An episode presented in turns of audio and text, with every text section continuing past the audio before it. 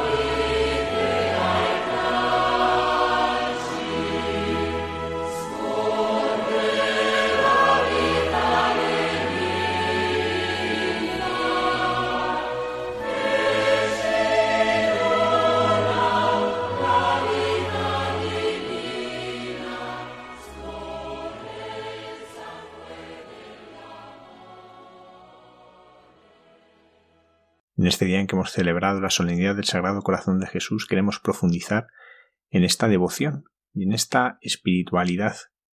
Para ello tenemos a uno de los mayores conocedores y sus mayores divulgadores, el arzobispo de Toledo, don Francisco Cerro. La primera pregunta que quería hacerle es ¿qué queremos decir al hablar del corazón de Jesús? Porque tal vez haya personas que, que, no entiendan muy bien qué es lo que queremos decir. ¿Por qué hablamos del corazón de Jesús?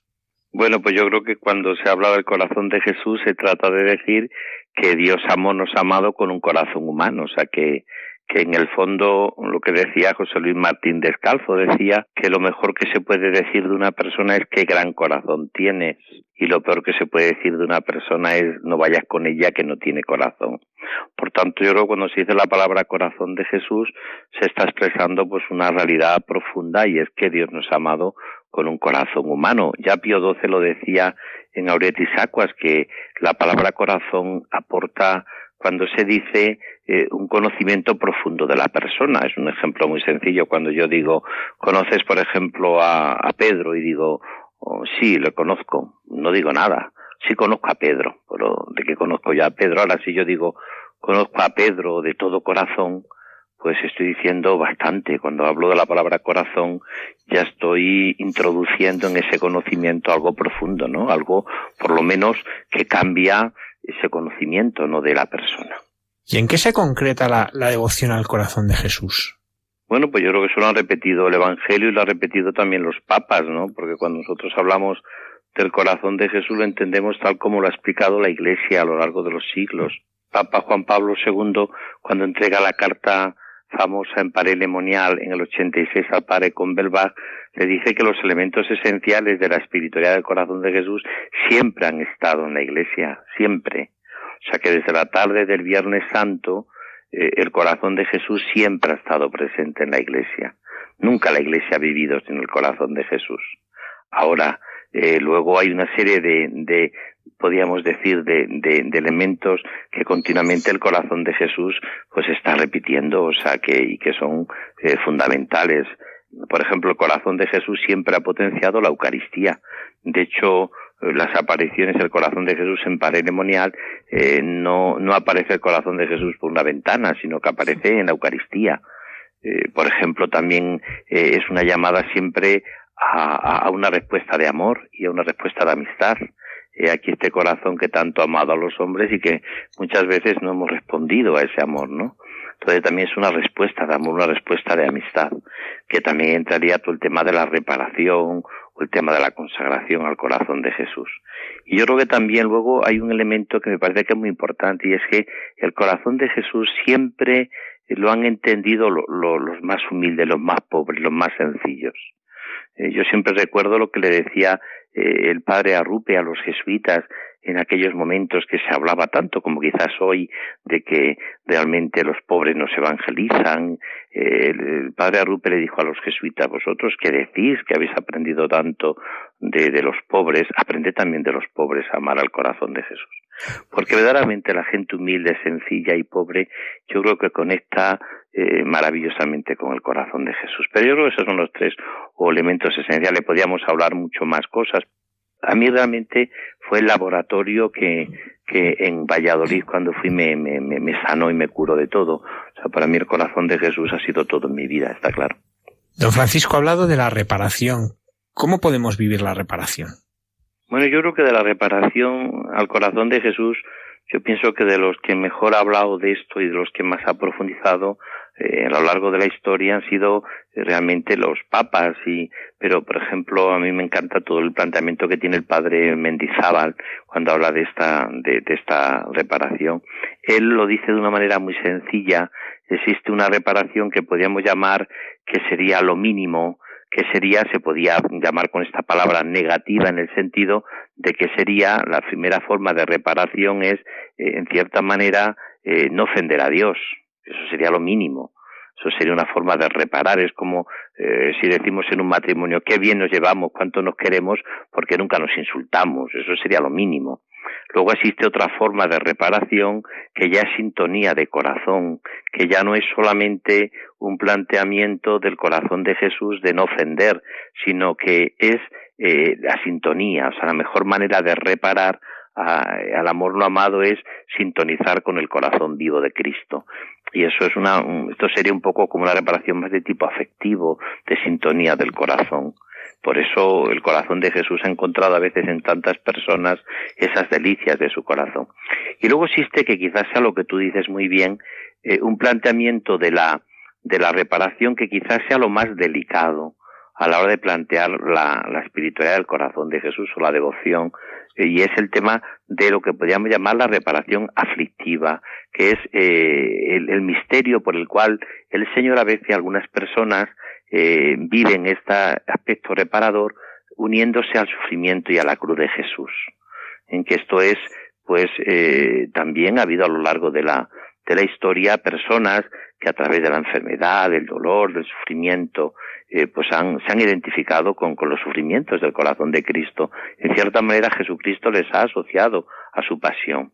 Claro, este último momento eh, pues tiene que tener unas cuantas connotaciones que suelen hacerlos auténticamente, ¿no? Tiene que ser eh, una aceptación, pero la iniciativa tiene que ser del Señor y, y tiene que, que vivirlo con, con, con, los frutos del Espíritu Santo que dice eh, la carta de, de, de, San Pablo a los Gálatas, por ejemplo, la paz, la alegría, la, todo ese tipo de, de, de, frutos, porque si no da ese fruto, probablemente no se esté viviendo. Pero lo que está claro es que a lo largo de la, de la, de la historia, el Señor, algunas personas, sobre todo dice Santa Teresa de Jesús, cuando ve grande ánimo, el Señor suele asociar también a sus sufrimientos que unido a Él uno colabora con el Señor también a la redención del mundo, que, que se habla tanto en la, en, la, en la devoción al corazón de Jesús.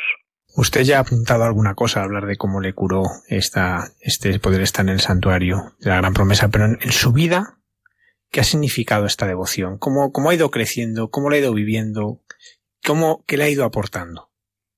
Bueno, yo creo que eh, desde que yo hago ejercicios espirituales, Cáceres, en la montaña, en el, santuario, eh, muy vinculado entonces yo a la, a, la, a la, milicia de Santa María, la cruzada de Santa María, hasta que después eh, me hago, me voy al seminario y luego pues conozco a estos grandes maestros que he hablado antes, el padre Sevilla, el padre Mendizábal, eh, yo sí que, que creo que eh, desde el primer momento, para mí, eh, el corazón de Jesús, pues tiene una, una, una profunda vivencia de una espiritualidad que a mí me, me realmente mm, es una sanación porque es totalmente divina pero es totalmente humana. O sea, el corazón de Jesús yo siempre digo que es una espiritualidad que no tira de la planta, que a veces podemos tener un cierto peligro a veces de, de un planteamiento que, que, de una espiritualidad que, que nos, que, que como un poco podríamos decir quizás a veces un poco pelagiana, un poco voluntarista, eh, en el cual uno pues parece como que,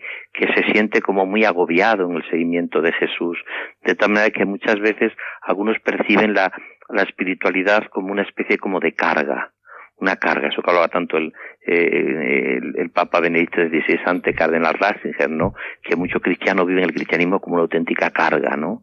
Por eso, pues a la hora de plantearse la vida cristiana se la plantean como una carga.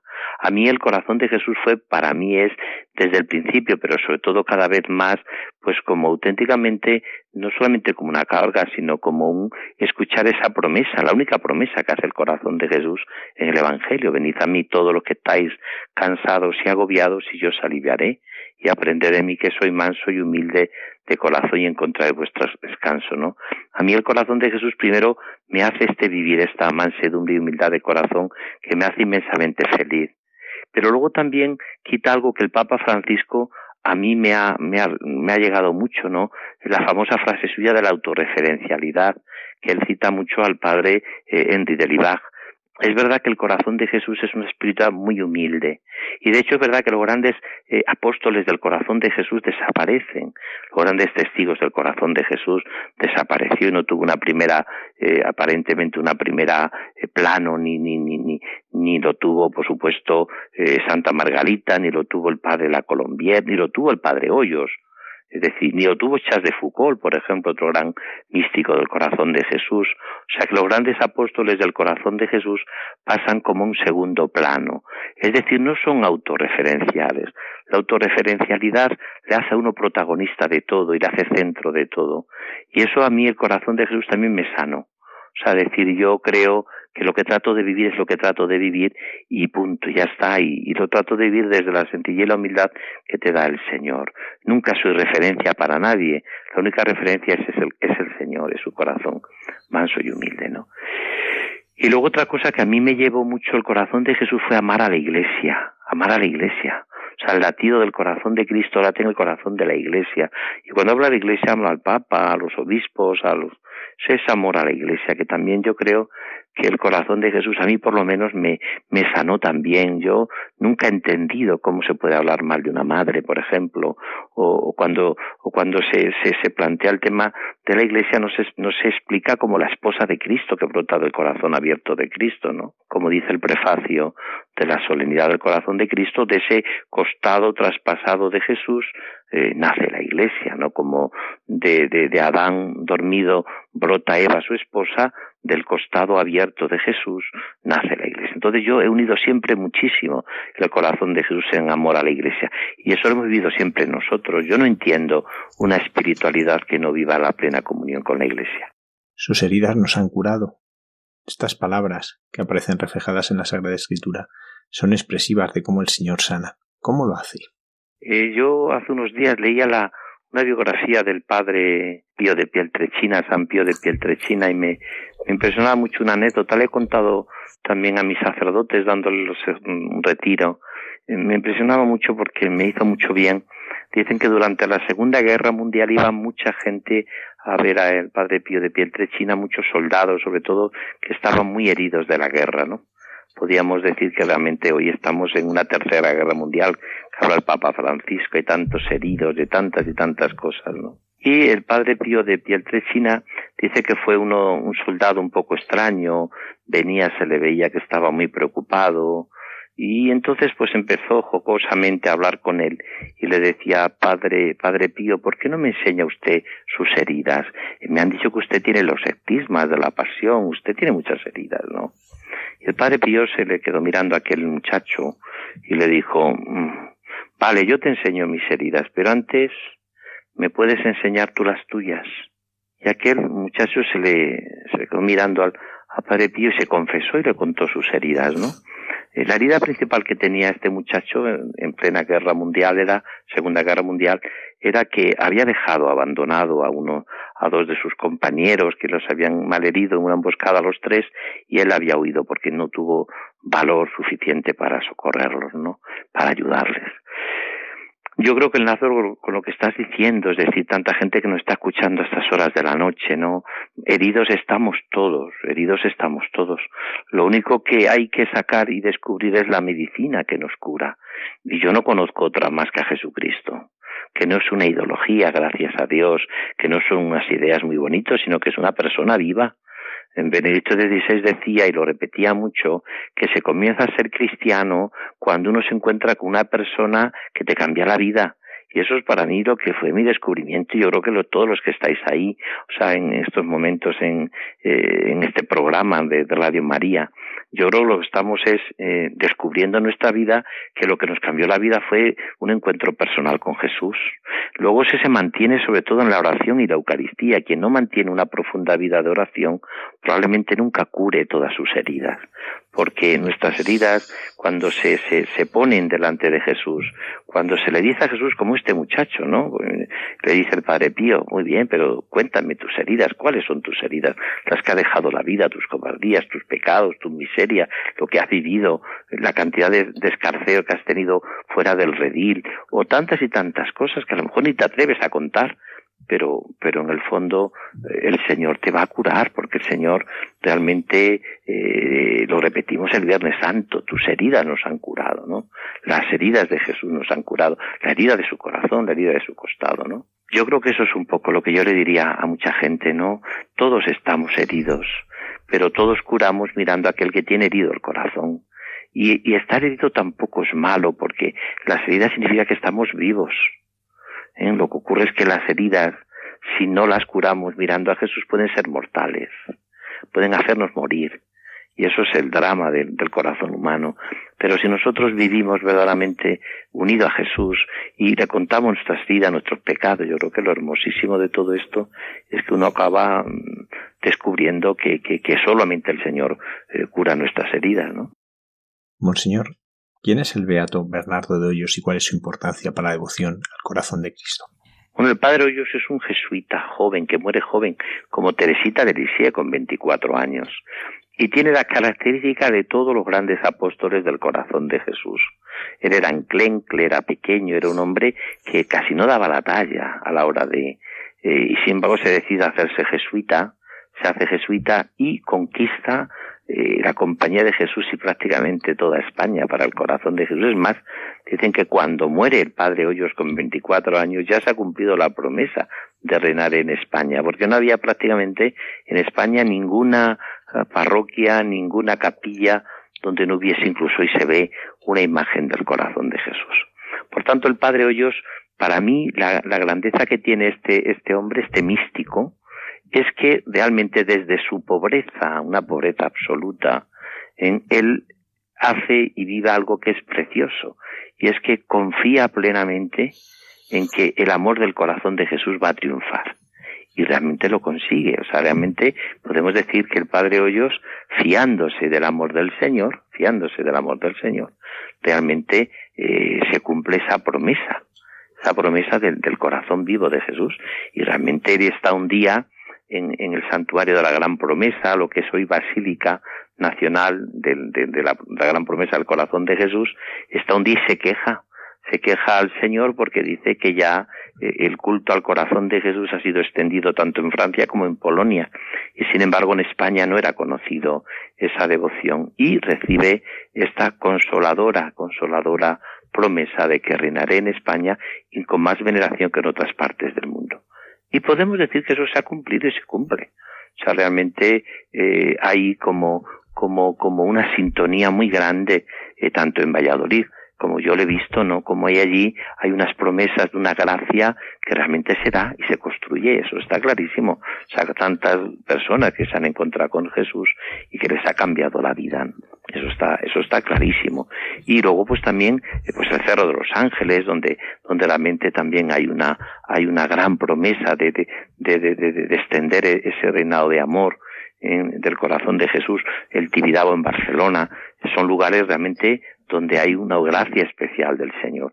Tibidabo sobre todo por la adoración eucarística eh, perpetua, allí constantemente se está se está eh, adorando al Señor de día y de noche con todas las gracias que eso lleva consigo, ¿no? O sea que yo creo que sí que, que es verdad que la promesa que le hace el corazón de Jesús a este jesuita que muere con 24 años, con muy poquitos meses de, de sacerdote, porque prácticamente el sacerdocio no llegó ni siquiera un año, eh, pues realmente transforma y, y cambia. Un hombre que desde su pobreza en conquista, vuelvo a repetir, a los grandes teólogos de la compañía de Jesús, incluso a reyes, para convencerles de que aquí hay una promesa, aquí hay una realidad que es evangélica y que realmente está llamado a extender esa civilización del amor que tanto habla el Papa Juan Pablo II y que es el reinado del corazón de Jesús. Don Francisco, ¿qué vinculación tiene la hora santa con la espiritualidad del corazón de Cristo? La hora santa está en el Evangelio, en esa experiencia que tiene eh, Jesús de su corazón abierto y traspasado y dolorido cuando va a Getsemaní, lugar de la titulación que se llama eh, textualmente la palabra Getsemaní, donde Jesús pasa esa hora y que es la oración que más datos da precisamente eh, el Evangelio de la oración de Jesús. No existe ninguna oración tan comentada por los evangelistas como la oración de Jesús en Getsemaní. ¿Qué ocurre? Pues que como muchas cosas del Evangelio se van quedando en el olvido. Y entonces el corazón de Jesús se lo dice y se lo repite a, Santa Margarita eh, en, en Parelemonial. Le dice que la noche del jueves al viernes, recordando esa hora de Jesús, en Getsemaní que le dedique una hora santa o dedique una hora a reparar. siempre se ha explicado los grandes, los grandes místicos y los grandes maestros de las horas santas del corazón de Jesús, que la hora santa siempre tiene como dos claves. O conectas con, con la agonía, en cierta manera, con el sufrimiento de Jesús en Getsemaní, o también conectas, en cierta manera, con el descanso que también la hora santa lleva consigo, porque también, eh, como decían antes, el corazón de Jesús hay una promesa de que los que vayan a Él descansarán. De hecho, Jesús también, a pesar del sufrimiento y de sudar gotas de sangre, también sale descansado. De hecho, cuando le van a preguntar eh, a quién busca, y dice a Jesús de Nazaret, y se ve que Jesús tiene totalmente asumido ya la voluntad del Padre. Porque va a decir, el cáliz que me ha dado el Padre no lo voy a beber. Tiene totalmente asumido en esa hora santa la voluntad del Padre, aunque le ha costado, le hemos costado por nuestro pecado y, por nuestra miseria le hemos costado Jesús sangre, ¿no? Y sudor y lágrimas. Entonces yo creo que la hora santa es un, auténticamente es una experiencia de gracia, porque no sé, nunca jamás se dejaba de hacer, incluso yo recuerdo en las noches a veces de frío, de, de Valladolid bajo cero, la gente iba y se llenaba la basílica del santuario de la Gran Promesa, mucha gente rezaba y oraba a, en estas horas santas, que en el fondo es identificarse, volvemos a repetir la idea de la reparación, hay personas que se sienten llamadas a consolar y a confortar ese corazón vivo de Jesús que, que, que sufre, ¿no? Que, que sufre también vuelvo a repetir, eh, porque no es indiferente ante la respuesta del hombre. Es verdad que sufre en su cuerpo místico, que es la iglesia, pero también al Señor le llega de alguna manera la respuesta del hombre, ¿no? Se lo decía hasta San Juan de Ávila, tratadme bien a Jesús, es hijo de buena madre. O sea, por lo tanto, al Señor. Y hay muchas almas que como Santa Margarita María de Alacoque, el Padre Hoyos, y tantos, el mismo Charles de Foucault también, y tantos y tantos místicos del corazón de Jesús, donde en esta noche del jueves al viernes, que es donde tiene lugar esa hora santa, han sentido identificarse con el sufrimiento y el dolor de Jesús por la redención del mundo. Y esto es hermosísimo, porque hay personas que se sienten llamadas a esta identificación con, con los proyectos del corazón de Jesús como dice también preciosamente la antífona de, entrada de la solemnidad del Sagrado Corazón, los proyectos de tu corazón subsisten de edad en edad. Francisco el Santo Cura de Ars decía que el sacerdocio es el amor del corazón de Cristo. ¿Nos puede hablar de cómo es esta relación entre la espiritualidad del Sagrado Corazón y la espiritualidad sacerdotal?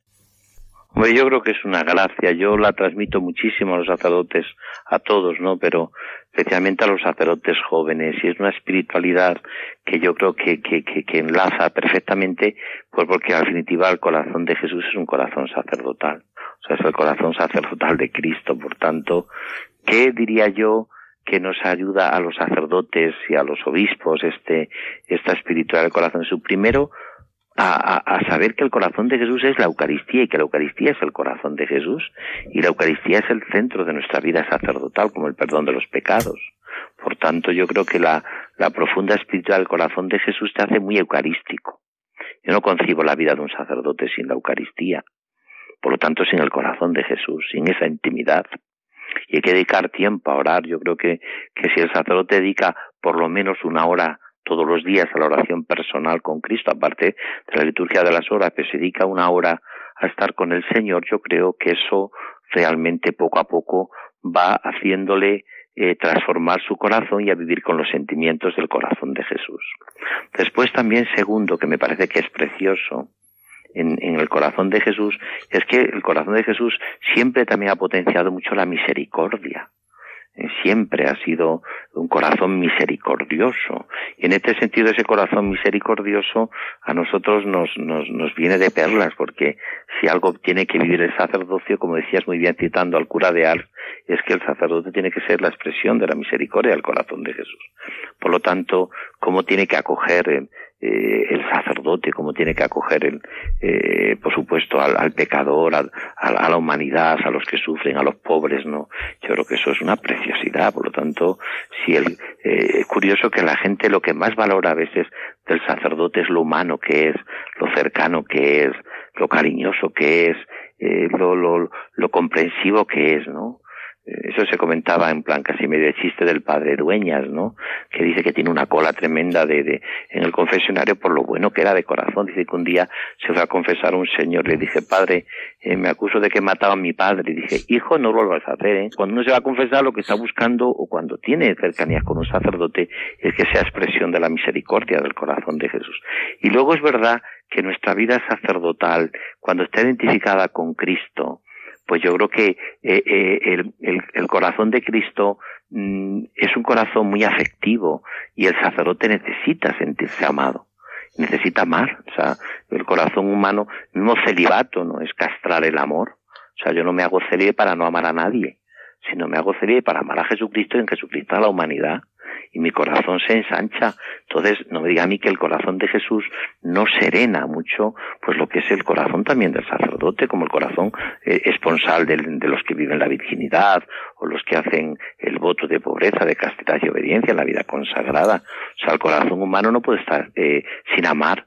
Y esto yo creo que también es otra de las características. Y a veces los sacerdotes jóvenes pues después de un tiempo de, de, vida sacerdotal tienen como una sensación o como una eh, decir pues que eh, no sé eh, me siento que no estoy no acabo de, de encontrar toda la, fuerza toda la realización de mi vida no yo creo que el corazón de Jesús te ayuda mucho a descubrir nuestra profunda vocación sacerdotal que es amar al estilo del corazón de Jesús ¿Qué significa la consagración personal y cómo la podemos hacer? Yo creo que la consagración al corazón de Jesús, como todas las consagraciones que se hagan, incluso de la misma vida consagrada, yo creo que significa vivir en radicalidad el bautismo, vivir el bautismo.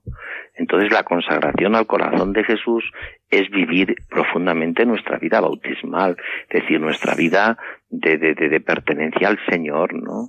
En la vida y en la muerte somos del Señor.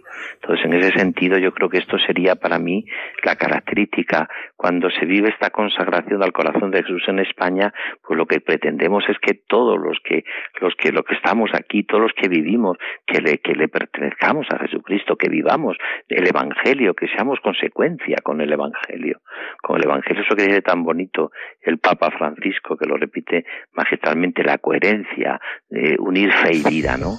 Eh, coherentemente nuestro Evangelio para tomarnos en serio el bautismo. Una frase que repite el Papa Francisco que me parece muy seria, ¿no? Y que también ya lo repetía Benedicto XVI. El gran drama hoy de la evangelización es que hay que hacer que los bautizados sean cristianos, porque la mayoría de los bautizados no son cristianos, porque no se han encontrado con Jesucristo porque es una fuerza de, de, fecundidad impresionante, ¿no? Porque es descubrir nuestra vocación a la santidad por el bautismo y porque es vivir con radicalidad la construcción de la civilización del amor. Nosotros lo que queremos es que vivamos todos los que, eh, consecuentemente, el Evangelio, porque cuando se vive el Evangelio, los más beneficiados son los que están a nuestro alrededor. Los más beneficiados son los pobres, los que sufren. Como cuando yo me alejo de Dios los más perjudicados son los demás. ¿Por qué? Porque si me alejo de Dios, tengo poca capacidad de perdonar y de amar y de entregar mi vida, ¿no? Don Francisco, muchísimas gracias por habernos acompañado en esta noche y habernos ayudado a descubrir con más profundidad cómo es esta espiritualidad. Pues gracias a vosotros.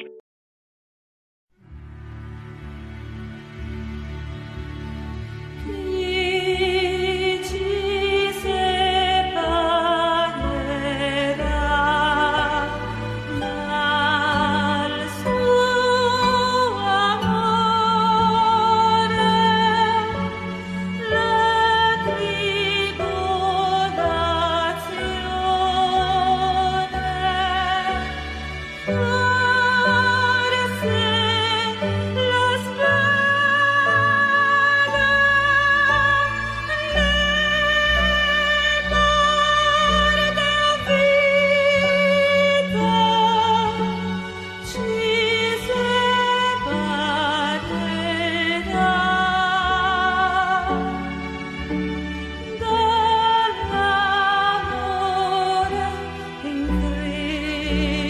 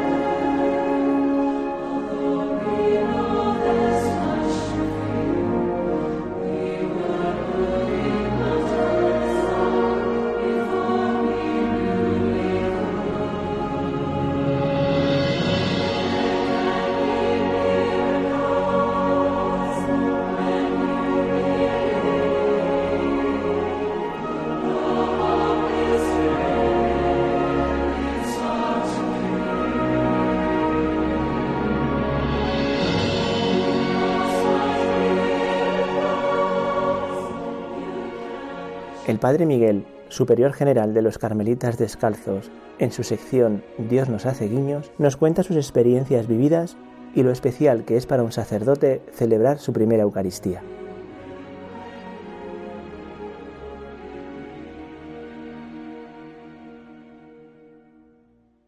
Buenas noches, amigos, hermanos, a todos, a todas las que escucháis a esta hora de la noche, deseando que, sea un momento de paz, un momento de, de luz, un momento de abrir el corazón y la vida a esta respiración profunda de la verdad que nace de abrir nuestro corazón a, a, la vida que pasa, a la vida que se nos regala en cada momento. Doy gracias a Dios por, por la vida de cada uno de los que estáis escuchando en este momento, una acción de gracias que siempre es oportuna por mi vida también y por la de cada ser humano. Eh, agradecemos y acogemos en, en nuestro corazón los sentimientos y las necesidades de cada persona. Qué bueno es hacer una oración que incluya a todos, que conjugue el nosotros saliendo de, de mi propio círculo, de mi propio egocentrismo para abrazar a todos como hace Dios. Y como hoy estoy celebrando el aniversario de la primera misa, ya lo hemos recordado, algún eh, programa pasado, y también alguno de mis compañeros de los que viven conmigo, el padre Christophe, el padre Antoine Marie, y hoy también aniversario de, otro hermano mío de la comunidad, el padre Agustí, estamos celebrando este recuerdo que siempre es como revivir, siempre es volver otra vez a empezar. He compartido con vosotros alguna vez que cuando, imagino, cuando uno se casa, como que se casa una vez y hay un recuerdo de la ceremonia del matrimonio, pero que el sentido de, de eso que se realiza es actualizarlo, vivirlo cada día, cada momento, volver otra vez a decir sí y dejar que se pronuncie un sí dentro de, de uno, como cuando uno dice su primera misa, volver otra vez cada día a decir la primera misa como, como si fuera algo a estrenar en ese momento y quiero hacer como este recuerdo y este agradecimiento con todos vosotros que, que habéis enviado tantos mensajes cuando habéis escuchado este recuerdo del aniversario. Pero he estado en Cuenca, he hecho un viaje rápido a España, me ha llenado el corazón pisar la tierra que me vio nacer y, y me ha emocionado también compartir con mis hermanos de Madrid, donde he vivido tantos años. Y he hecho un viaje rápido, emocionado, a Cuenca para acompañar a un jovencito, a un joven eh, seminarista, diácono, ya que ha sido ordenado eh, en estos días y también he, compartido con él la primera misa. Tengo que deciros que, he asistido emocionado y muy conmovido a esta celebración. Me ha atravesado por dentro volver a compartir la, ordenación de un joven sacerdote. Eran dos, dos jóvenes sacerdotes de Cuenca, eh, muy centrados, muy, muy metidos en, en, la celebración, especialmente Carlos, que es eh, mi hermano, amigo, es como alguien al que quiero mucho desde hace mucho tiempo. Eh, estaba sonriendo todo el tiempo, parecía que no, no podía parar de, de, de sonreír de la emoción y, me, me contagiaba y nos contagiaba a todos. Una emoción especial que en la primera misa me, me conmovió porque cuando sostenía la Eucaristía era una forma redonda, grande, mucho más grande que las habituales. Y en el momento de sostener la Eucaristía, al elevarla después de haber hecho la consagración, le temblaban las manos como si tuviera Parkinson, le temblaban, eh, supongo, de la emoción, del, del peso, del peso profundo de, de eso que estaba levantando, del misterio que sobrecoge. En la primera misa de un, de un hermano mío también, de Javi, dije que siempre cuando levantara la Eucaristía, él desapareciera en ese pan, que no quedara Él, sino que dejara que lo que apareciera y se transparentara fuera el misterio del pan partido, del pan entregado, del pan en que se concentra un misterio tan impresionante, tan hermoso de, de amor y de vida para, para, todos nosotros. Bueno, pues eh, viendo celebrar la Eucaristía a Carlos, sentía yo vibrar dentro de mí la fuerza de lo que ha sido para mí un regalo y un don. Y recordando a Carlos, hago presente que la gente que sostiene el mundo, como los sacerdotes, que son personas frágiles y llenas de, de límites, llenas de, de pobrezas, eh, sin embargo, eh, sostienen al Señor y lo dan al Señor. Y esto me hacía pensar y me hacía sentir que la grandeza de, de las personas que entregan la vida y que son canales de vida eh, no está reñida con, con esta fragilidad, con esta vulnerabilidad, todo lo contrario, que la tierra más propicia para hacer nacer algo bonito, algo hermoso en esta vida es la tierra de aquellos que se dejan, que prestan sus manos, que prestan sus pies, que prestan su corazón, que prestan su fragilidad y su debilidad para que el Señor haga algo.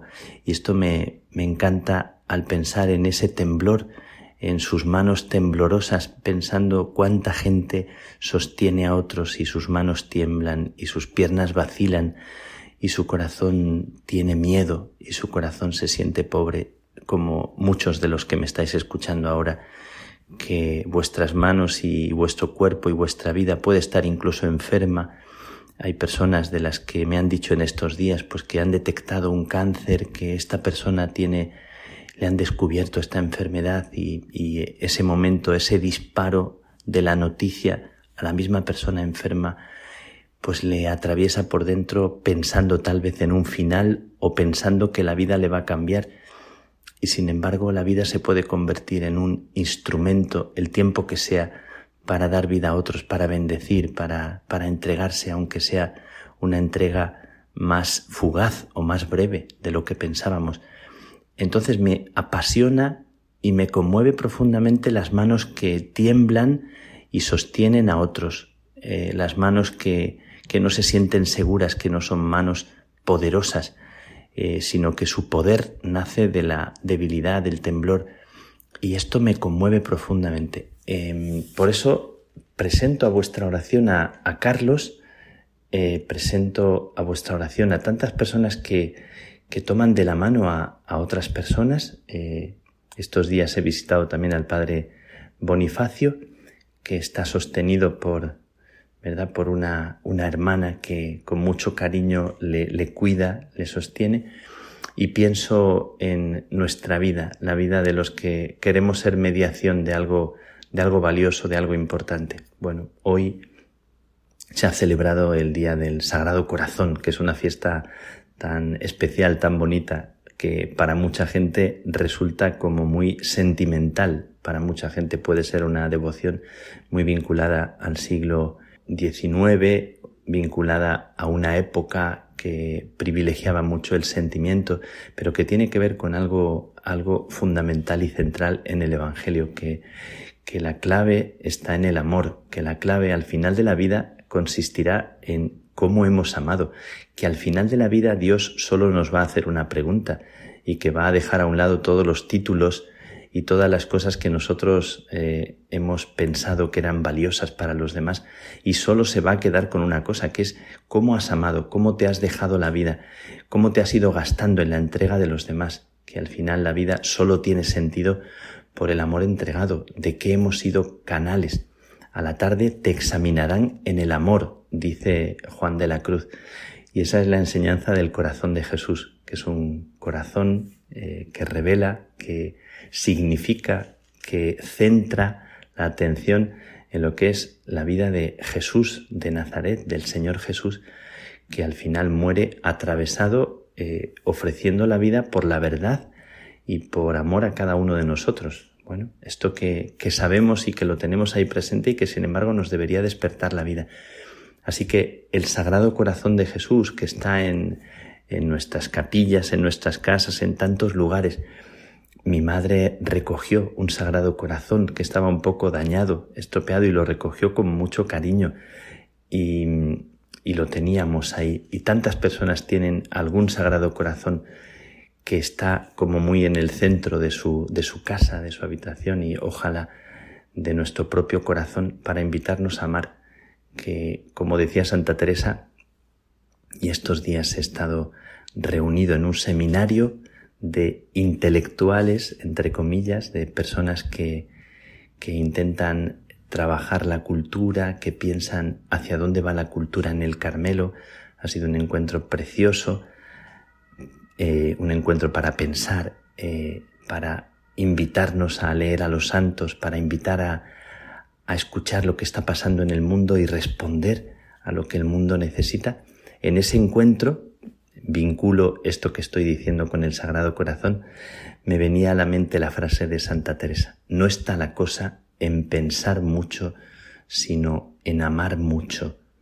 No está la cosa en pensar mucho, lo decía especialmente de la oración, para no andar dando muchas vueltas a la cabeza y, y pensar que la vida consiste en amar, en perdonar, en vivir la reconciliación, en decir la verdad, en, no callar la verdad para hacer bien a los demás, en querer bien a los otros, buscando la verdad y sabiendo cómo decirla para ayudar a crecer, para ayudarnos a crecer, pues no está la cosa en pensar mucho, sino en amar mucho, y amar se hace cuando uno se deja perdonar, cuando uno supera también eh, las heridas que le dejan a veces atrapado en el pasado. Pues eh, quiero en esta fiesta del Sagrado Corazón, en este recuerdo de la primera misa de, de Carlos, en sus manos temblorosas, recordar el temblor de las manos, de los pies, de la enfermedad de tantas personas que son mediación de gracia, de tanta vida. Y quiero dar gracias a Dios, quiero brindar por aquello que tiembla en vosotros, en ti, que me estás escuchando y te sientes tan frágil, tan pobre, y sin embargo eres tierra que puede hacer que su propia fragilidad sea bendición para otros. No te quedes en la tristeza y en el lamento de ti. Piensa que puede ser algo tan hermoso que dejes que aquello que Dios te ha dado, te ha regalado, aunque tú te sientas tan pobre, sea mediación de, de algo hermoso para otros.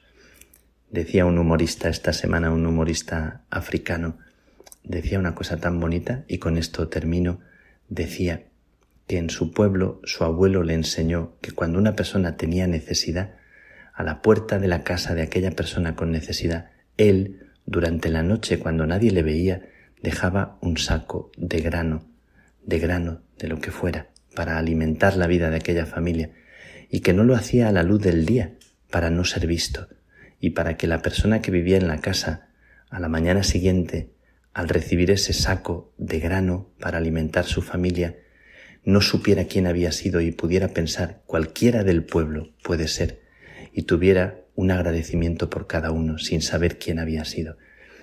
Este amor gratuito sin querer ser notado, como diría Juan de la Cruz, me parece que puede salvar nuestro mundo y yo siento que es el amor que a mí se me ha regalado en mi madre, en mi padre, en las personas que estaban allí presentes en la primera misa, que asistían con tanto cariño y que siguen asistiendo en nuestra vida. Por ellos, por los que nos han querido, vamos a poner un saquito de grano, de lo mejor de nosotros, con nuestras manos temblorosas, para despertar a una vida que estamos necesitando, a una gratuidad, a un cariño verdadero y para salvar juntos para dejarnos salvar juntos. Que Dios os bendiga. Un abrazo muy grande.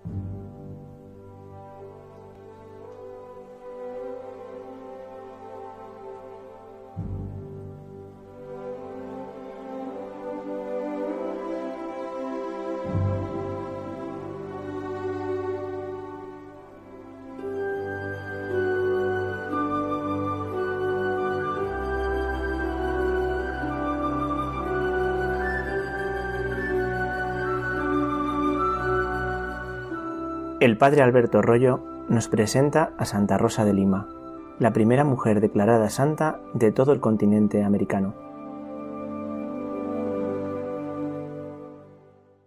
Muy buenas noches a todos los oyentes de Radio María.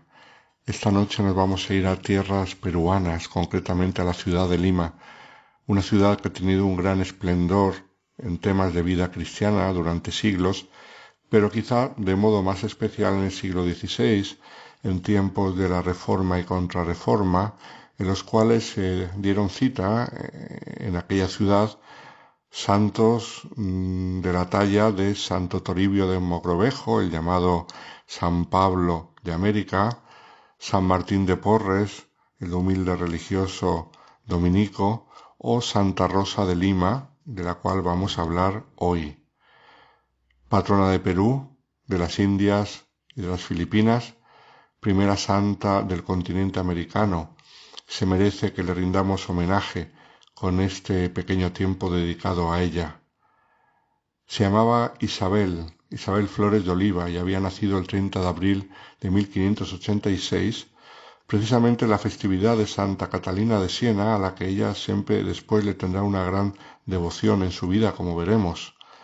Sus padres eran de origen español el padre y limeña la madre. El padre era capitán de arcabuceros, natural de Puerto Rico, pero hijo de españoles, cristianos viejos, y su madre era mestiza, María de Oliva. Isabel era la cuarta de los diez hijos del matrimonio que sobrevivieron a la infancia, porque otros tres nacieron muertos o murieron muy pequeños, como por desgracia ocurría con bastante frecuencia en la época. Se la bautizó con el nombre de la abuela, Isabel de Herrera, pero pronto se la comenzó a llamar Rosa, y eso porque en la cuna de pequeña la habían visto las que la cuidaban, según la tradición cuenta, con un rostro bellísimo y encarnado como la flor de la rosa.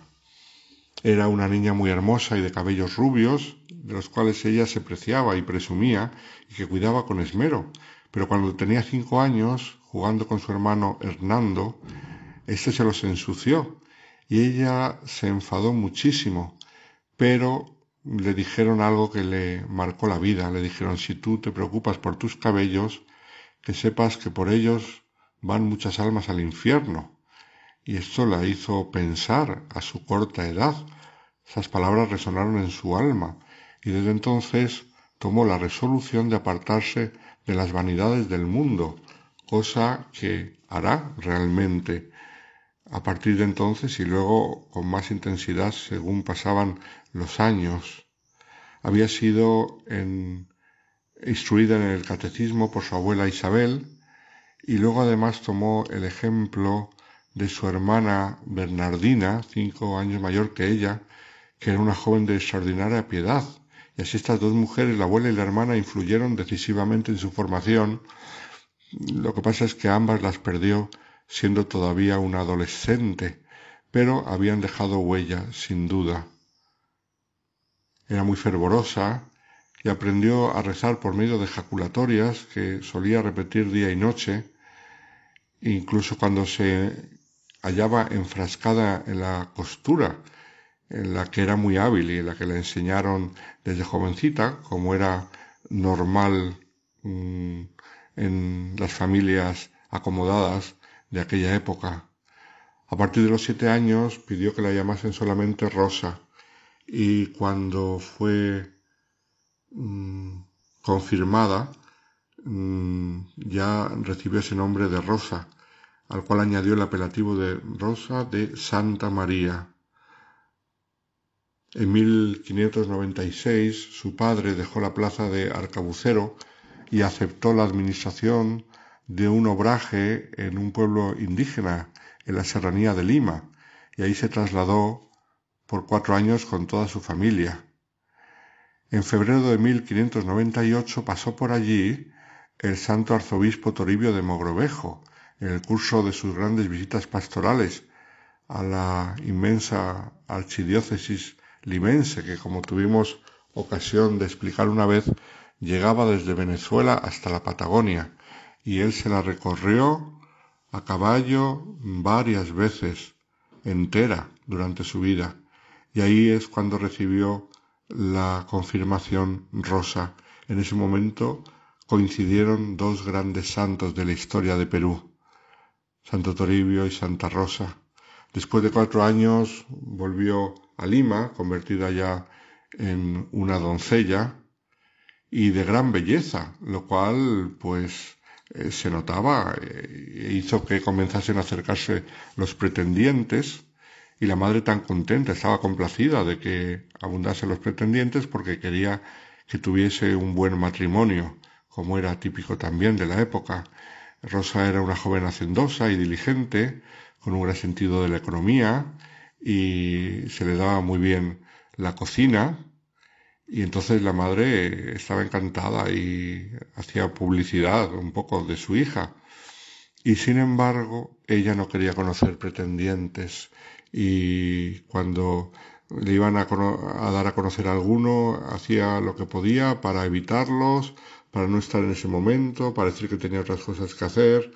Y, la madre se desesperaba, leemos en la biografía de Santa Rosa, y la castigaba para apartarla de las prácticas penitenciales que ella quería hacer y de sus momentos de oración, porque creía que todas estas prácticas serían dañinas para su salud y además poco propicias para encontrar marido. Como he dicho, intentaba evitar a los pretendientes, pero si no lo conseguía, parece ser que mm, afeaba su rostro frotándoselo con guindillas o entumeciéndoselo mediante lavados con agua muy fría para parecer menos guapa. Y la madre, pobrecita, se ponía de los nervios. Pero al final tuvo que ceder, porque se dio cuenta que su hija no estaba loca, pero sí era rara, no era como las chicas de aquel momento.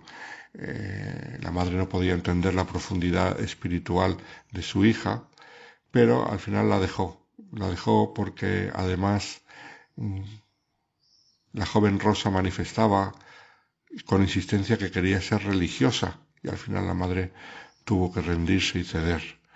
De hecho, quiso vestir el hábito de las clarisas, pero la madre se opuso fuertemente. Había un convento de clarisas en Lima que había fundado doña María de Quiñones, que era sobrina del arzobispo Toribio de Mogrovejo y por lo tanto de origen español, pero la madre no quiso, no quiso y no hubo manera de que diese su permiso. Entonces Rosa, queriendo ver la voluntad de Dios, le pidió un signo al Señor y le vino una enfermedad muy fuerte que la dejó entumecida, inmóvil durante una buena temporada y ella se dio cuenta que era un signo de que el Señor no la, quería entre las clarisas. Pero ella seguía con su idea de ser religiosa. Y entonces cuenta la tradición piadosa que un día que estaba abordando con otras jóvenes apareció una paloma blanca que voló a sus pies y que revoloteó en torno a ella y se detuvo en el lado izquierdo mm, y ahí estuvo la paloma. Y entonces parece ser que ella después, en ese hecho, vio que el Señor le llamaba concretamente a las dominicas, que son de hábito blanco, como sabemos. En la paloma blanca ella vio ese signo. Lo que pasa que no había dominicas en Lima, sí que había frailes dominicos, y ella se puso a hacer, se pudo hacer terciaria dominica. Y estuvo de tercera dominica durante su vida e incluso en un momento determinado acarició la idea de fundar un convento de dominicas. Y entonces ya no ser de la tercera orden sino de la segunda orden. Esto es dominicas de clausura, como las había fundado Santo Domingo de Guzmán, pero no recibió el permiso de los frailes dominicos porque no veían que todavía estuviese preparado el terreno para poderse hacer aquella fundación que ella insistió y profetizó y que años después, en 1614, se pudo realizar. Para entonces ya su salud era muy precaria y poco a poco se iba resintiendo. Concretamente eh, el 1 de agosto del 1617, estando en casa de un matrimonio suyo de protectores que la acogieron cuando ya murieron los padres de Rosa, antes de medianoche empezó a quejarse de graves dolores, sin haber tenido síntomas previos. Ella padecía de la gota y padecía de otras dolencias de los huesos y de los músculos, pero aquel día le saltó una terrible jaqueca y comenzó a manifestarse un mal en su costado, que no sabía cómo explicar ella a los médicos lo que le pasaba, por lo que llamaron a su padre espiritual, Fray Juan de Lorenzana, para que le hiciera declarar sus padecimientos. Y entonces lo que se encontró es que era un cuadro de hemiplegia y a partir de allí empezó un empeoramiento reversible. Con todo lo que tenía se le añadieron las calenturas, la neumonía. Su familia fue a visitarla y comprobaron que mm, ella estaba ya a punto de morir, mm, que ya realmente era una despedida, cosa que ellos no se lo esperaban. El 21 de agosto de 1617 recibió la unción de enfermos muy devotamente, pero en medio de terribles padecimientos.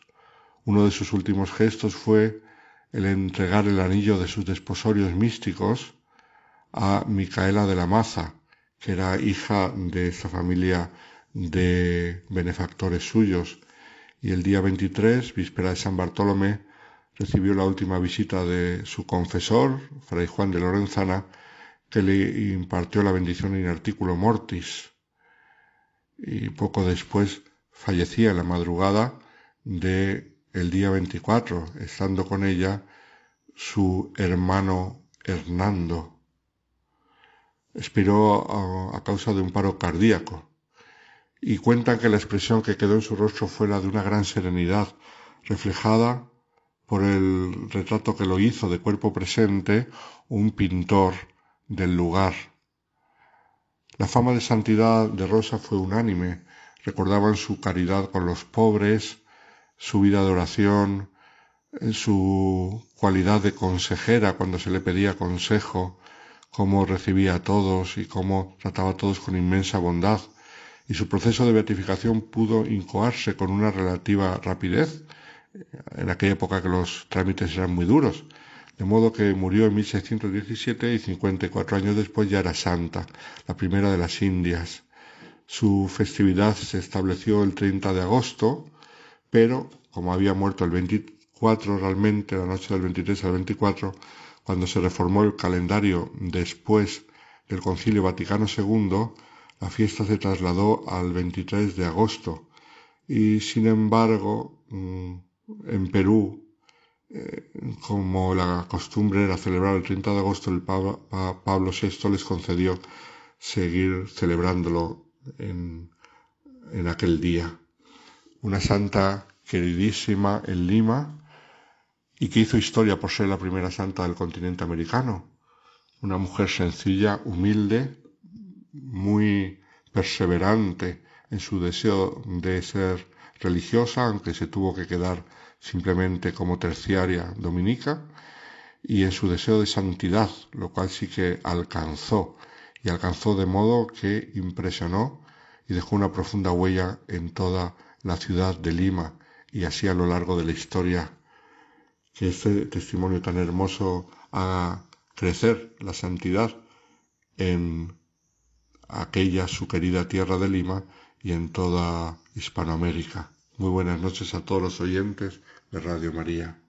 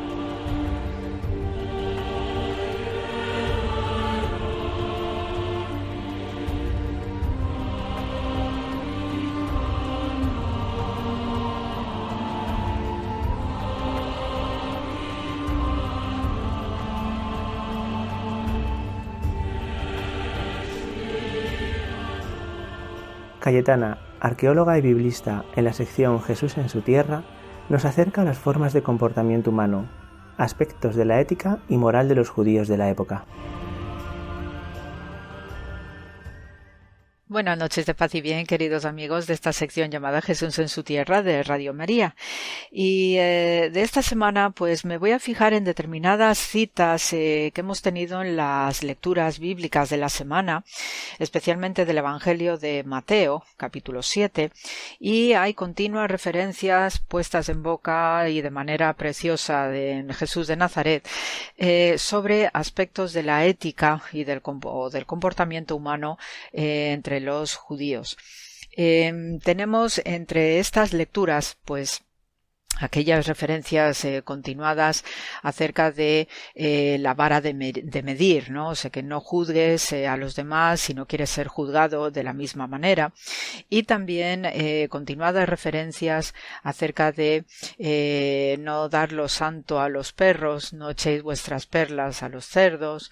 y también acerca de cómo debemos tratar a los demás, ¿no? No solamente es el hecho de juzgar al prójimo, porque así también seremos juzgados y sino también el hecho de no trates a los demás eh, de una manera perversa porque así también vosotros seréis tratados, ¿no? Hay una serie de consideraciones éticas a través de este evangelio de Mateo que igualmente pues van a replicar cuestiones de la ética y de la moral defendida por los propios eh, sabios de Israel. Y en este contexto en el que está hablando Jesús hay una fuerte, fortísima resonancia de lo que conocemos como la escuela de Gilel. ¿eh? En tiempos de Jesús, pues había una, una doble escuela sapiencial eh, muy potente que estaba compuesta pues por la escuela de Shammai, la escuela de Gilel, siempre y para quienes estéis en, en consonancia ¿no? con el estudio bíblico y sobre todo la esfera social, pues esta estas dos escuelas tenían un fuerte predicamento en lo que era la sociedad que vivió Jesús de Nazaret y, antes incluso,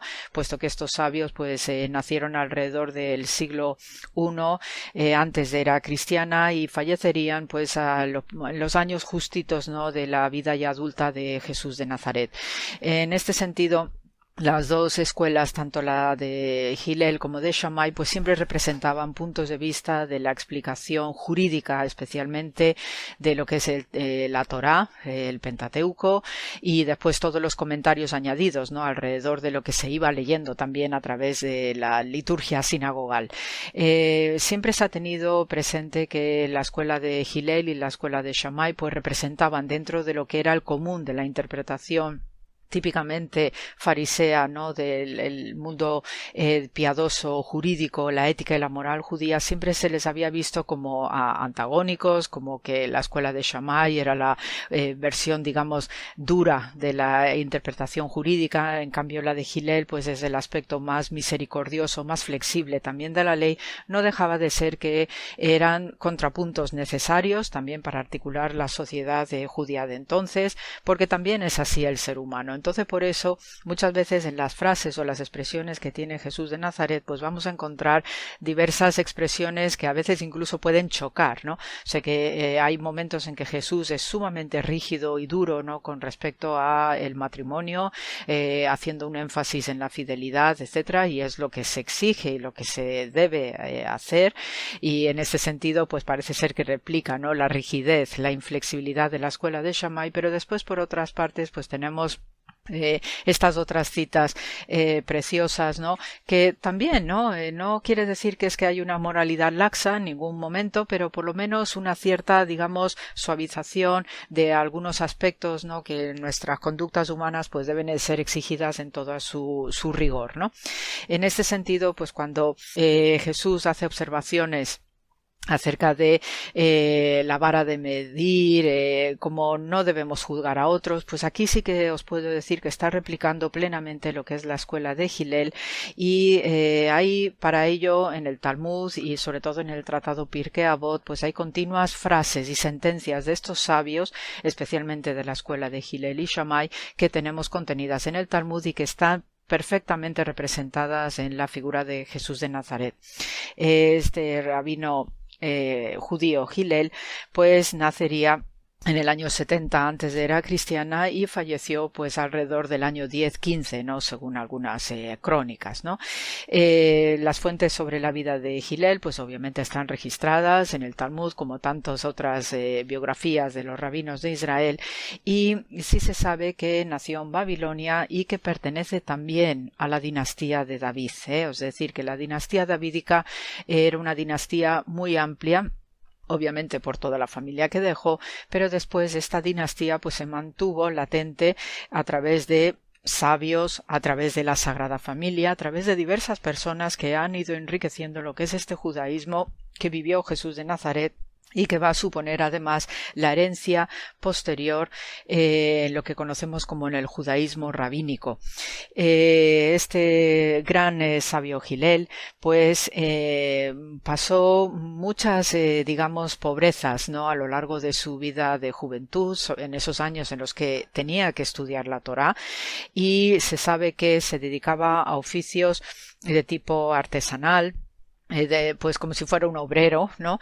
Que esto también es, es, un comportamiento que se espera entre los sabios de Israel, los eh, rabinos, el que sean eh, carpinteros, que sean zapateros, que sean albañiles, es decir, que uno no debe vivir de las rentas porque esté estudiando la Torá, sino que tiene que también dedicarse a trabajar, porque el trabajo físico, y más de una vez lo habré comentado con vosotros, el trabajo físico, pues también es una forma, ¿no? De hacer actual lo que es la creación del mundo y lo que se espera Dios de, espera Dios de nosotros, ¿no?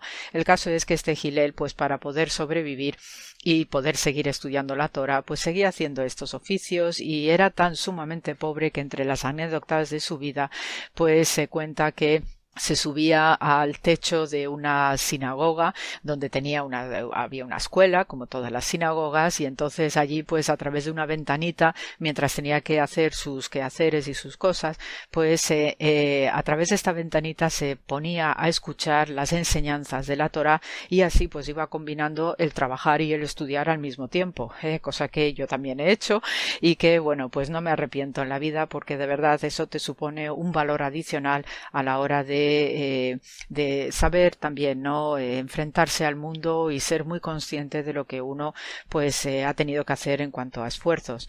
Gilel se convirtió en uno de los grandes, en un gigante del pensamiento, de la filosofía y sobre todo por la actitud de caridad y de misericordia y por eso pues tenía numerosos epítetos bondadosos, ¿no? Y se le llamaba Gilel el Grande, Gilel el Anciano, se le llamaba eh, Gilel el Gentil, ¿eh? una palabra muy rotunda, muy redonda, y dentro de las frases o las sentencias que hay alrededor de él, pues se suele decir, ¿no? Está recogido, ya os digo, en el Talmud, que se atribuye a Gilel lo siguiente, ¿no? Cualquier cosa que sea odiosa a ti, no se lo hagas a tu compañero, esta es la ley principal y el resto es solamente comentario. Ser de los discípulos de Aarón, amando la paz y profundizar la paz, amar el género humano llevándolos cerca de la Torá. ¿eh? Es decir, que es una cuestión de amor hacia el prójimo, el poder ser un ejemplo, ¿no? de lo que espera Dios de nosotros, desde el plano de la ética también y la moral, no solamente la especulación o el aprendizaje intelectual, ¿no? de la Torah. Esta es uno de los aforismos, eh, especialmente con respecto al amor al prójimo, que se suele conocer como la regla de oro gilelita que es la de amar al prójimo como a ti mismo. ¿eh? Entonces, eh, como veis, pues este tipo de comportamientos en este gran eh, sabio, pues es el que también va a estar rezumando alrededor de la figura de Jesús de Nazaret, puesto que él es hijo de esta tradición y, y se agradece además, ¿no? Que sea hijo de esta tradición, que busca siempre la paz, la concordia, que no busca el enfrentamiento bajo ningún concepto y siempre teniendo en cuenta este plus o este, esta máxima ¿no? de caridad y de flexibilidad también, puesto que sabe que el ser humano, pues dentro de su fragilidad, pues tiene eh, determinadas caídas y hay que ayudarle también a, elevar. Eh, dentro de también las anécdotas de la biografía de Gilel y también ilustra lo que es este personaje y también nos va a ilustrar lo que tenemos en referencias de Jesús de Nazaret a través del Evangelio de Mateo, es que se sabe que Gilel, bueno, se casó, tuvo familia, y entonces su esposa, que era igualmente misericordiosa que su esposo Gilel, pues en una de estas que estaba cocinando, pues eh, dio la harina que estaba empleando para la comida de ese día, se la dio a un pobre que veía a través de la ventana de su casa. Entonces, claro, pues el marido, Gilel y otros eh, parientes en la casa, pues estaban esperando para comer y veían que la comida se retrasaba y entonces cuando se le fue a preguntar a la esposa, pues ella dijo, no, es que vi a un pobre y no pude evitar darle este, el, la cantidad, ¿no? Uno fe, que se llama así la medida hebrea, no pude dar, evitar más que darle esta cantidad de harina que estaba preparando para nuestra comida a este pobre porque eh, así lo sentía, ¿no? Entonces, en este sentido, Gilel, en vez de reprender a su esposa, pues la alabó aún más y la elevó, eh, ¿no? Desde el punto de vista de lo que representa también la mujer con estos aspectos de caridad. Y entonces, en este sentido, podemos entender lo que vemos en palabras de Jesús en el Evangelio de Mateo igualmente cuando dice no si se os lleva a cortes eh, a cortes de justicia no se os lleva a cortes de justicia y se os pide la camisa dad también vuestro abrigo eh, vuestro manto. Eh, este tipo de acciones y de frases de, repito no que vemos en Jesús pues corresponden perfectamente con este ambiente de Gilel. Y no es casualidad también que debemos a Gilel un gran discípulo un gran rabino de Israel contemporáneo también de, en vida de Jesús de Nazaret como Yohanan ben Sakai, que en arameo significa Juan el que es hijo del justo, hijo de justicia, y recordad también a veces, como os he hablado del concepto del justo de Israel, que gracias a este gran rabino Yohanan ben Sakai se abolió la acusación de adulterio en Israel. Y también por eso podemos entender el episodio de la adúltera cuando Jesús pues eh, para a todo el mundo de lapidar a una, una señora y, diciéndoles no quien esté libre de pecado que tire la primera piedra no también otro dato muy relevante es que eh, Gilel va a ser el abuelo de Rabán Gamaliel que es el gran maestro de Pablo de Tarso. Y a poco que uno tenga en cuenta ese 1 Corintios 13 de Pablo de Tarso puede entender la importancia y la relevancia del amor en el judaísmo en su conjunto expresado precioso y poéticamente a través de Pablo de Tarso, que también es, hace el eco de lo que es el amor desde el punto de vista de este gran sabio llamado Gilel. ¿eh?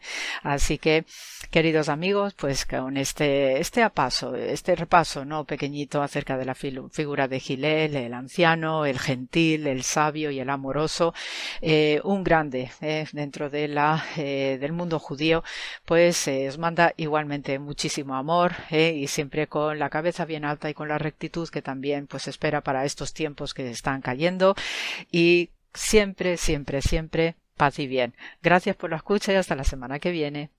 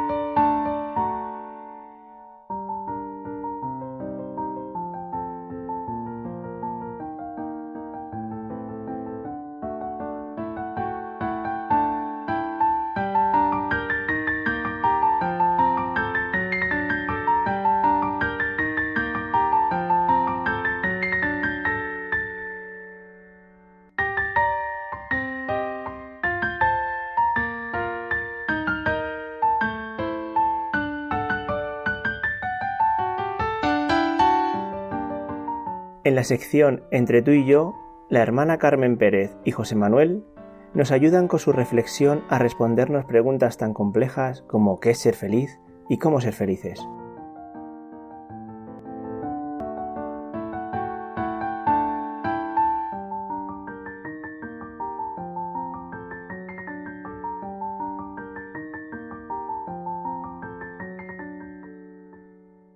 Buenas noches, queridos amigos de Radio María. Y esta noche José Manuel y yo saben lo que queremos, algo que queremos todos. ¿Cómo ser feliz? Menudo tema, ¿eh? Y claro, para cómo ser feliz, nosotros pensamos hoy precisamente en Jesús, en el corazón de Jesús. Venid a mí todos los que estáis cansados y agobiados, y yo os aliviaré. Tomad sobre vosotros mi yugo y aprended de mí, que soy manso y humilde de corazón, y hallaréis descanso para vuestras almas. Eso es lo que nos dice Jesús. Y punto y aparte, claro, Voltaire escribió, buscamos la felicidad, pero sin saber dónde, como los borrachos buscan su casa sabiendo que tienen una. Y es que todos los seres humanos anhelamos la felicidad. La pena es que los reduccionismos que hacemos posiblemente nos alejan de ella. Y la pregunta es, ¿qué es la felicidad? Y esta es una pregunta que todos deberíamos formularnos, pero desde nuestro interior, sosegadamente. Claro, no salgas fuera, vuelve a ti mismo. En el interior del hombre habita la verdad. Y si encuentras tu naturaleza mutable, trasciéndete a ti mismo, nos dice desde su propia experiencia San Agustín, como su buscar a Dios en todas partes y encontrarlo dentro de sí mismo. Es que es tan próximo a nosotros con todo lo que estamos viviendo, es tan cercano, tan existencial. ¿Qué es la felicidad? Sí, es o una pregunta que todos nos hemos formulado o algo que damos por supuesto y creemos que seríamos felices de determinada manera. Séneca, al que cita mucho San Agustín, decía en su en un diálogo de Vita Beata acerca de la felicidad, dedicada a su hermano mayor, Galión, que todos los hombres quieren vivir felizmente. Aspiramos a ser felices y para ello intentamos descubrir qué es. Y sin embargo, cada persona posee una respuesta, una definición de felicidad diferente, a pesar de que toda la humanidad la desea. Las personas son ciegas para saber qué es lo que las hace felices y que cuanto más la buscan, más se alejan. Por eso, se hace imprescindible saber qué es lo que queremos para tomar el rumbo correcto, para alcanzarla, y no dejarnos llevar por las influencias externas que nos llevan hacia distintas direcciones. Aristóteles dice que la felicidad depende de nosotros mismos y Buda que no hay caminos a la felicidad, que la felicidad es el camino. tengo una experiencia que seguro, no sé si la hemos contado aquí, pero yo la tengo en mi corazón, muy bonita. La viví en el hospital de parapléjicos. Conocí a un abuelo que es sermonero, según su nieto. Y el abuelo estaba orgullosísimo del título que le había dado su nieto. Porque sermonero, es verdad que existe esa palabra en el significado de regañón, pero no, no, no iba por aquí el sentido, va por un sentido positivísimo, de comunicarle a Javi, que se llama el niño, lo que es bueno, de decirle de manera muy breve lo fundamental para vivir, para desear, para hacer. Pues un día estaba Javi, el nieto de seis años, una cara preciosa y ojos que hablaban, también su porte en su silla de ruedas, atraía poderosamente la atención. Yo le llamaba mi presidente y así le saludaba. Estábamos en la clase, Mari Carmen, su profesora, la seño que decíamos, y otros dos niños, bueno, no eran niños, otros dos chicos a los que yo les daba clase. Entró el abuelo de Javi y en la conversación que tuvimos, el niño nos contó por qué llamaba a su abuelo sermonero. Y como ejemplo de este título que le había dado, nos dijo que muy frecuentemente le dice cosas de este estilo. Mira, Javi, para estar contento tienes que ser bueno. Solo estarás contento de verdad si eres bueno. Acuérdate siempre, ¿eh? Pero siempre, bueno y contento. Que va junto, bueno y feliz. Me encantó. Y claro, me salió. Le dije a Javi, oye, cuando seas mayor, acuérdate de lo que te dice tu abuelo. Seguro que lo recuerdas. Y de esta conversación, porque algún día estudiarás que un hombre que existió hace más de 2.300 años, esto lo hicimos mucho más largo nosotros, claro, decía ya lo mismo que tu abuelo. Solo bueno y feliz es el hombre al mismo tiempo. No se puede quitar esa ahí. Y además era muy oportuno lo que estábamos comentando porque estaban los alumnos que me estaban diciéndolo con la cara, anda, pero si es Platón, ese señor es como Platón.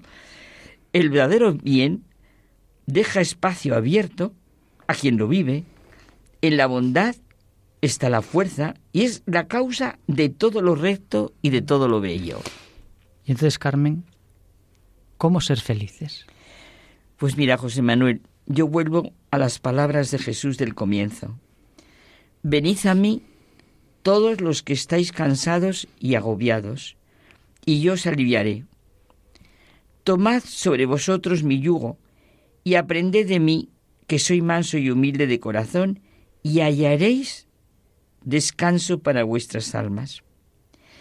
¿Cuántos millones de personas a lo largo de los siglos habremos contestado, Jesús, manso y humilde de corazón, haz mi corazón semejante al tuyo. Esto es lo que nos comunica la buena nueva del Evangelio. Verdaderamente, cada uno tiene que poner de su parte para cambiar la realidad que no nos gusta y que cada vez nos gusta menos. Porque de lo contrario, no podremos ser felices.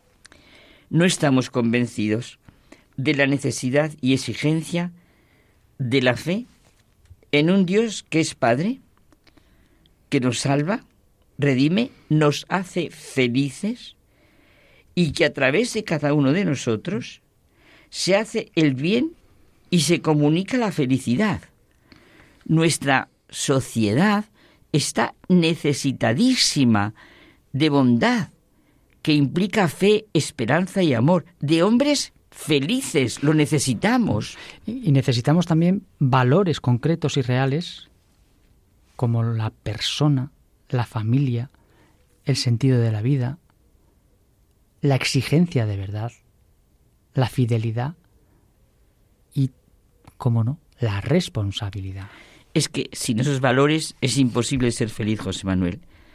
Necesitamos de instituciones al servicio del bien común, es decir, al conjunto de las condiciones de la vida social que hacen posible a las asociaciones y a cada uno de los miembros el logro más pleno y más fácil de la propia perfección. Eso nos dice la Gaudium et Spes, que empieza de una manera que yo me la repito mucho, que es para orarla, vamos, y en estos momentos.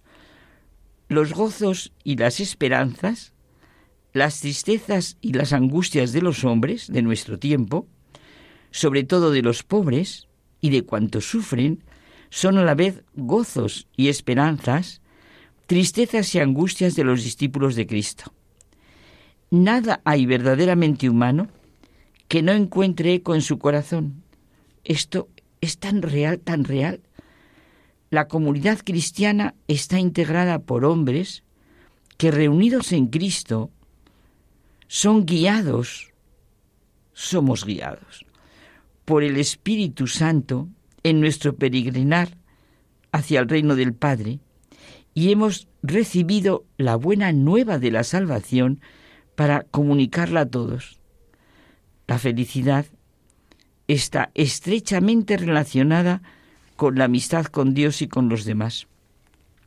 El Evangelio, bueno, pienso en el de San Mateo, conocido como el Sermón de la Montaña, recoge la enseñanza dada por Jesús en la, que menciona nueve veces la palabra bienaventurados, felices.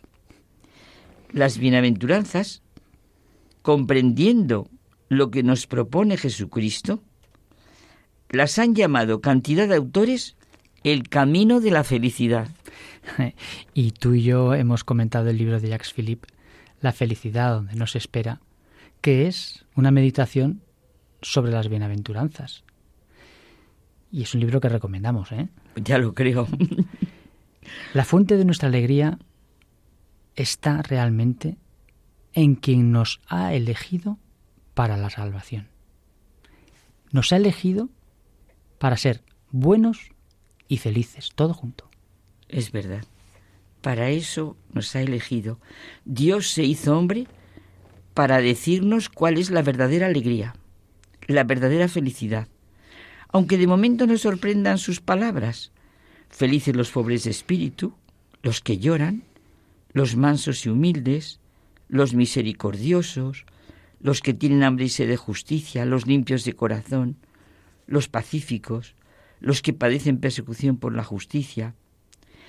Pero como las desgranamos, tú y yo ya te acuerdas, durante unas semanas, y vimos que cada una de ellas es la mayor riqueza para la persona y para la sociedad. Y es que, Carmen, la voluntad de Dios es que nosotros, cada uno de nosotros, seamos felices.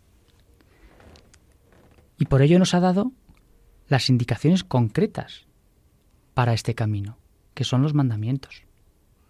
Cumpliéndolos, encontramos el camino de la vida y de la felicidad. A primera vista puede parecer un conjunto de prohibiciones, casi un obstáculo a la libertad.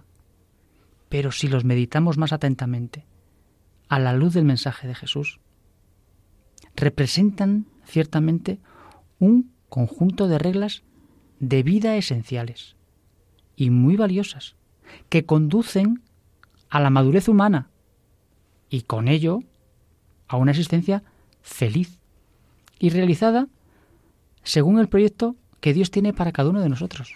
Cuando nos encontremos pobres, angustiados, fríos, cuando nos encontremos en la situación que sea, debíamos de decirnos despacito las bienaventuranzas, mirando la cara del corazón de Jesús y decir, tú nos dices quiénes son felices.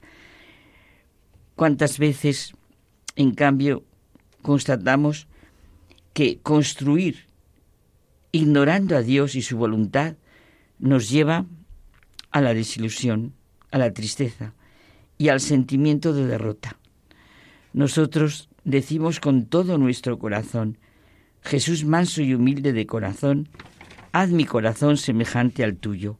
Y preguntémonos y tengamos aquí dentro de nuestro corazón las palabras de Jesús. Venid a mí todos los que estáis cansados y agobiados, y yo os aliviaré. Hasta la semana que viene. Hasta la semana que viene. Y que lean Jacques Philippe. Eso.